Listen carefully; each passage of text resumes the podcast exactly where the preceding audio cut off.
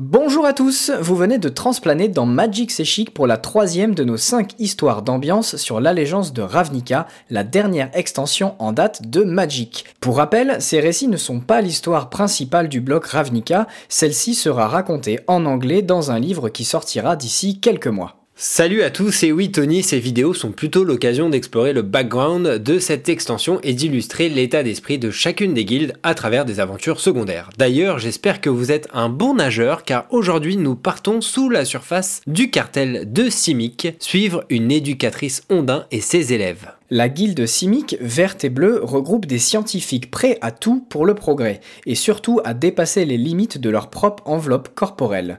Ils opèrent ainsi diverses mutations à travers de complexes expériences biologiques, récupérant les meilleurs attributs de diverses espèces pour atteindre les sommets de l'évolution. Cependant, cette démarche a créé une scission, notamment chez le peuple ondin, entre les adaptationnistes, ceux qui voient les mutations comme une évolution de leur espèce, et les utopistes qui les rejettent. L'instructrice Mage fait partie de la seconde catégorie. Chaque année, elle prépare une promotion de jeunes ondins au concours d'entrée au protectorat, une institution convoitée de tous. Seulement, Mage ne peut s'empêcher de constater que sa formation utopiste a de moins en moins de succès. Les temps changent et les parents d'élèves se tournent désormais vers les instructeurs qui embrassent les pratiques adaptationnistes, venues de la surface. Difficile de lutter contre des mutations qui prodiguent de longues nageoires pour se déplacer plus rapidement, une peau dont le camouflage rivalise avec les meilleurs caméléons des fonds marins, ou encore des pinces permettant de tenir en respect les prédateurs habituels. Cette année, le protectorat accueillera moins de recrues que l'an passé.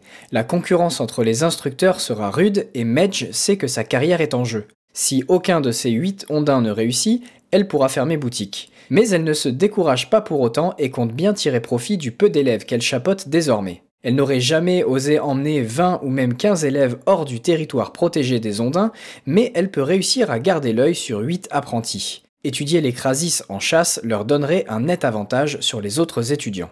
L'institutrice et sa classe nagent alors vers les profondeurs, croisant plusieurs bentides sur leur chemin, jusqu'à finalement tomber sur un crasis insaisissable, une abomination de la nature avec des pinces, des écailles et des épines mortelles courant jusqu'à sa queue. Les biomanciens qui les ont créés avaient sous-estimé leur ténacité et leur capacité à s'échapper de leur enclos pour retrouver les océans. Le groupe tente de garder une distance de sécurité avec la bête mutante qui se rapproche, mais se retrouve bientôt coincé, dos contre une vieille épave. Medj ordonne à ses élèves de faire le silence et de ne plus bouger. Alors qu'ils observent le Krasis abattre un bentide pour s'en nourrir, une voix venant du bateau échoué se fait entendre. Avec deux de ses disciples, Londine part en explorer la cale. À l'intérieur, son élève lui fait remarquer que la couche de squelette de zooplancton qui recouvre l'ensemble du navire indique qu'il occupe les fonds depuis 80 ans. L'autre étudiant repère un endroit où des coquillages sont disposés en forme de cercle. Il décide d'appuyer sur le bois fragile qui cède sous la pression et laisse apparaître un médaillon doré orné d'un symbole d'étoile de mer à huit pattes. C'est alors que les trois ondins découvrent à qui appartient la voix qu'ils ont entendue quelques minutes plus tôt. Le fantôme d'un humain vêtu comme quelqu'un qui aurait travaillé sur un port. Le spectre leur explique que son navire a été coulé par des pirates et qu'il en est l'unique survivant. Ils demandent ainsi leur aide pour remonter le bateau à la surface grâce à leur magie, afin que le reste de l'équipage soit enterré décemment. Medj accepte sa requête à la condition qu'il suive ses ordres à la lettre, les océans étant devenus bien plus dangereux pour un si grand navire, surtout dans son piteux état. Un des élèves pose une seconde condition, qu'il puisse conserver le médaillon doré qu'il a trouvé, ce à quoi le fantôme répond par la négative, ce n'est qu'une babiole de famille en faux or. Londine regroupe tous ses apprentis qui se mettent en action. En petits groupes, ils jettent par-dessus bord tout ce qui pourrait ralentir le navire. Mais l'esprit leur interdit de jeter un coffre bien précis, celui contenant d'après lui des tablettes de granit sacré pour les Orzov, sur lesquelles seraient gravées les pontifications de Karlov en personne. Cinq élèves guident l'épave alors que les autres scrutent les eaux pour éviter les crasis, utilisant leur sort de dissimulation sur le bateau lorsqu'une des bêtes mutantes se rapproche de trop. Quand ils arrivent finalement vers la surface et l'entrée d'un quartier simique, le fantôme s'agite, vraisemblablement inquiété par la présence de gardes près des portes. Il souhaite faire demi-tour, mais les ondins lui indiquent que le bateau n'est pas en état pour une nouvelle traversée. La tension monte et l'esprit qui s'agite de plus en plus finit par révéler son vrai visage. Un pontife Orzov drapé dans une opulente robe et recouvert de colliers plus dorés les uns que les autres. Sa magie crée une secousse qui ouvre le coffre resté sur le bateau.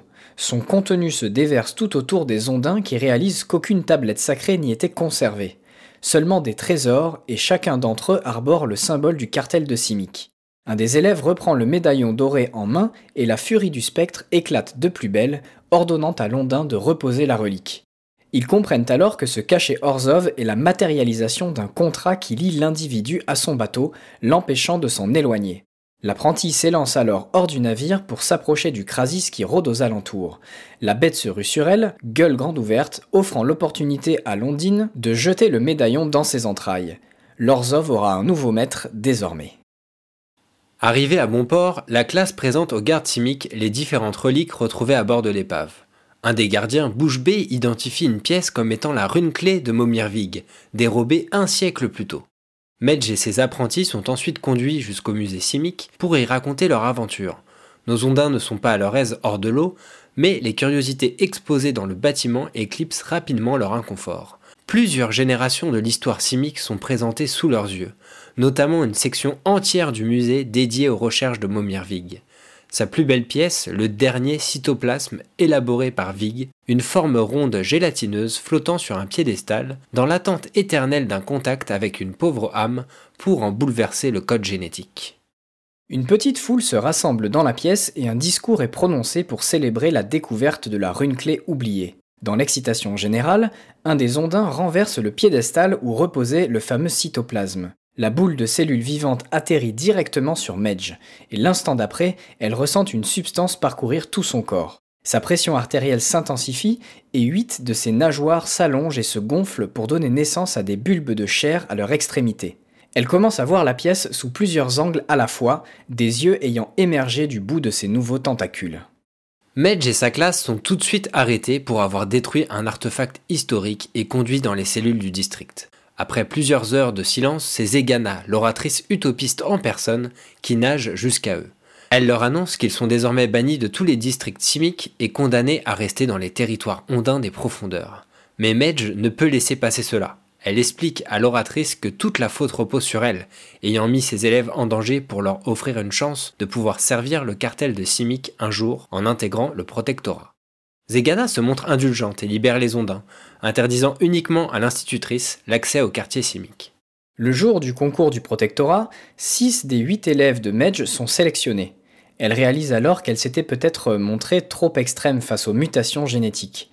Au final, ses nouveaux yeux lui conviennent bien. En voyant tout autour d'elle, aucun de ses nouveaux élèves ne pourra échapper à sa vigilance. Et vous, que diriez-vous d'une petite mutation? Un cerveau un peu plus développé pour être encore meilleur à Magic? Ou des mains supplémentaires pour mélanger plus vite son deck peut-être? Alvar, pour les mutations, je sais pas, mais ce qui est sûr, c'est que j'aimerais beaucoup adopter un petit aéromoncule.